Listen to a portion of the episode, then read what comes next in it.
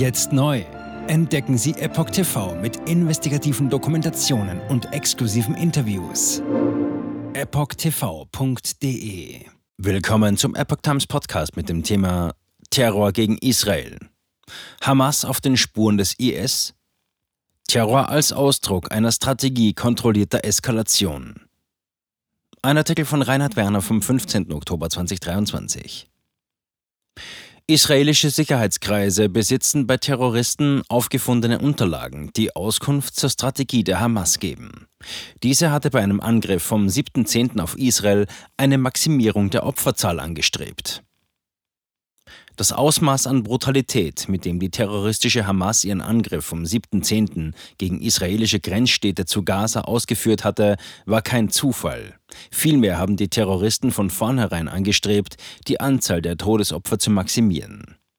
Einen massiven Gegenschlag Israels, bei dem sich zivile Opfer kaum vermeiden lassen würden, hat die Hamas bewusst in Kauf genommen. Das geht aus Unterlagen hervor, die israelische Sicherheitskräfte bei einem der beteiligten Terroristen gefunden haben. Nur ein geringer Teil der beteiligten Hamas-Terroristen war eingeweiht. Wie die Welt am Sonntag berichtet, hat es für die Beteiligten an dem Terrorakt einen schriftlichen Marschbefehl gegeben. Ein Dokument, das die Sicherheitskräfte Medien zugänglich gemacht haben, betraf dabei den Überfall auf den Kibbutz Saad. Es trägt den Namen Operationsplan 302. Darin erging ein Befehl an das zweite Reservegeschwader des zweiten Reservebataillons.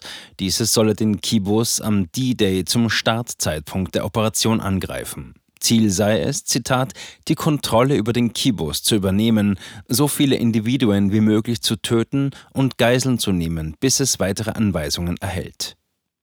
Zitat Ende.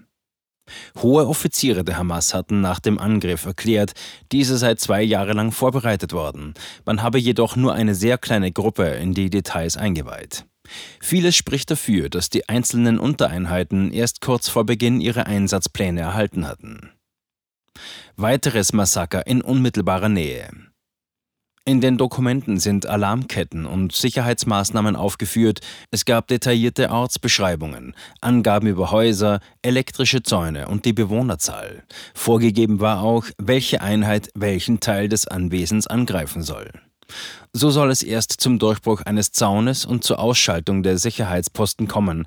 Anschließend sollen Büros und der Essenssaal unter Kontrolle gebracht werden. Geiseln wollte man dort konzentrieren und einige zum Abtransport nach Gaza vorbereiten.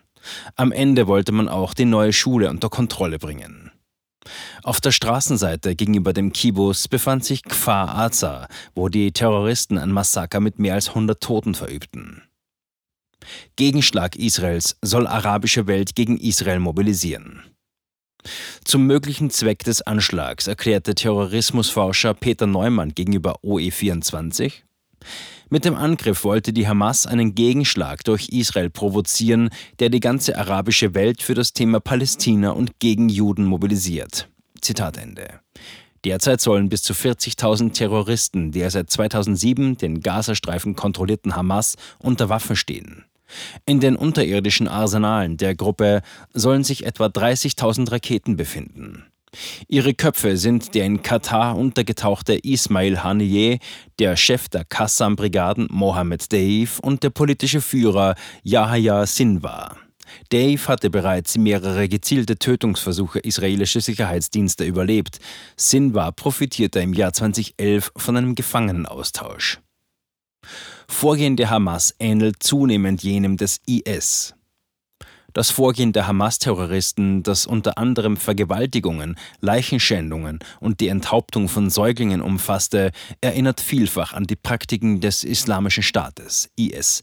Dieser hatte neben Schockwirkung, Aufmerksamkeit und Einschüchterung auch massive Reaktionen seiner Feinde provozieren wollen dass Gegenschläge nicht nur zivile Opfer fordern würden, sondern die in den Taten zum Ausdruck kommende Menschenverachtung auch die Propaganda islamfeindlicher Kräfte stützen könnte, kalkulierte der IS gezielt ein. Man hoffte sogar auf eine noch stärkere Diskriminierung und Stigmatisierung von Muslimen im Westen, um unter den Betroffenen neue Sympathisanten zu gewinnen.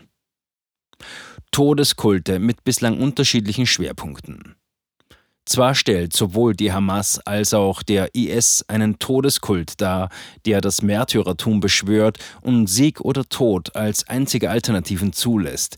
Dennoch gab es bislang strategisch deutliche Unterschiede. So hatte der IS sein Kalifat als globales Anliegen betrachtet und damit die ganze Welt als Schauplatz von Terrorakten zur Unterstützung dieses Ziels gesehen. Die Hamas konzentrierte sich bislang hingegen auf das Ziel der Vernichtung des Staates Israel. Am Ende soll auf dem Gebiet des sogenannten Palästina ein theokratisches Gemeinwesen entstehen. Entsprechend war Israel auch bislang das primäre Ziel terroristischer Angriffe. Explizit der Hamas zuzuordnende Terrorattacken in Drittstaaten waren bislang jedoch kaum zu verzeichnen. Dies unterscheidet deren Strategie bislang nicht nur vom IS, sondern auch von anderen palästinensischen Terrorgruppen sowie vom Iran als einem der wichtigsten Förderer der Hamas. Sympathisantenumfeld in Europa deutlich größer als jenes für den IS.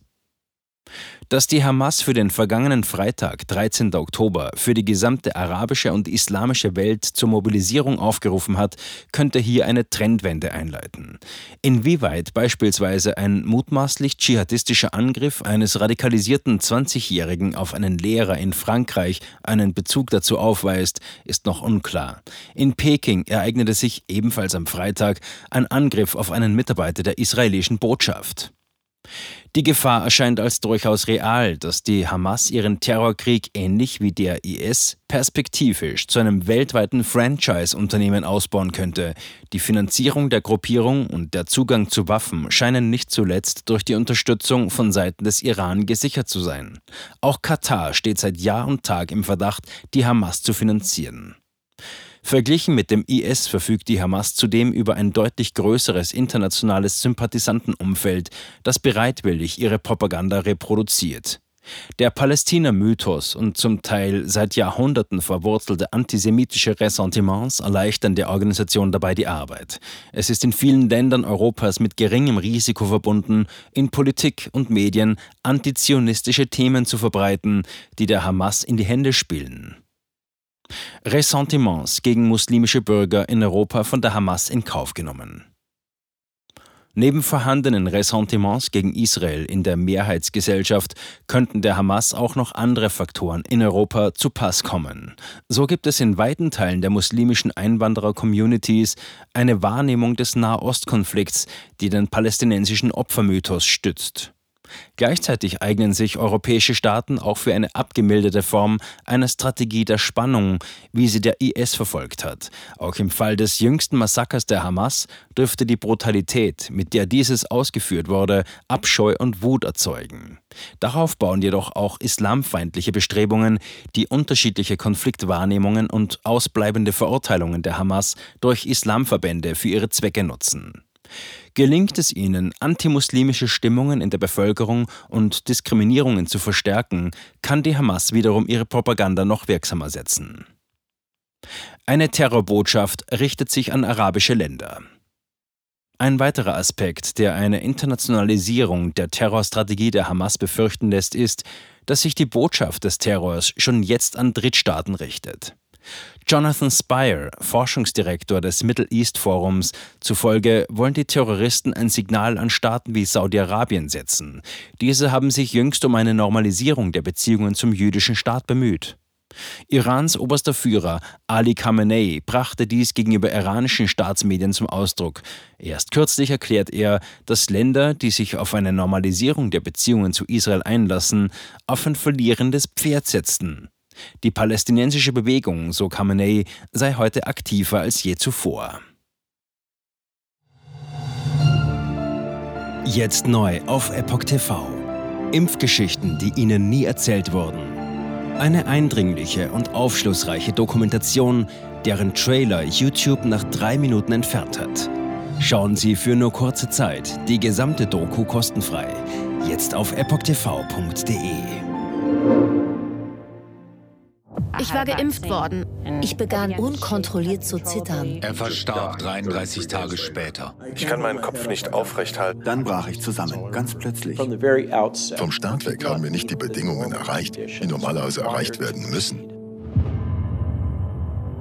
Es handelt sich um eine Tragödie von beispiellosem Ausmaß. Aber die Bundesregierung und Behörden tun so, als sei alles in bester Ordnung. Wir suchten ein nahegelegenes Krankenhaus auf. Sie behandelten sie, als sei sie verrückt. Ich sehe das als einen ernsten Kampf, den Zusammenbruch der bürokratischen Strukturen zu korrigieren. Ich glaube, viele Menschen wissen auch gar nicht, dass sie einen Impfschaden haben. Umfassende Datensätze, die zeigen, dass wir einen Anstieg der Fehlgeburten um nahezu 300 Prozent. Ausgehend von ihren eigenen Daten hätte Pfizer 2021 vom Markt genommen werden müssen. 300 Prozent bei Krebserkrankungen. Acht Seiten lang Krankheiten, die direkt mit dem Impfstoff in Verbindung gebracht werden. Eine Reihe diverser unerklärte Symptome. Und sie nahmen um mehr als 1000 Prozent zu. Mehr als 1000. Der Arzt weiß nicht, um was es sich handelt und wie er es behandeln soll. Es ist der Hammer, was die für Psychospielchen mit einem spielen. Sie tut nur so, das sind Falschinformationen. Praktisch keine Hoffnung auf Gerechtigkeit. Erkennt man es nicht, sieht man nicht die Notwendigkeit. Insofern war es ziemlich offensichtlich und das Krankenhaus wusste, dass etwas im Gange war. Virus with every vaccinated person. In other words, you become a dead end to the virus. Vaccinated people do not carry the virus, don't get sick. Wie hätte ich ahnen sollen, dass es das letzte Gespräch mit meinem Sohn sein würde? Sie wissen bis ins kleinste Detail, was da vor sich geht. All das kennen sie. Und dennoch eilt niemand der Wahrheit zu Hilfe. Die verborgene Krise. Impfgeschichten, die Ihnen nie erzählt wurden. Eine Originaldokumentation von Epoch Times. Jetzt kostenfrei auf verborgenekrise.de ansehen. Aufgrund von Zensur ist diese bedeutende Dokumentation nicht über die sozialen Medien teilbar. Leiten Sie diesen Link an Freunde und Bekannte weiter und tragen Sie so die Botschaft dieser mutigen Menschen in die Welt.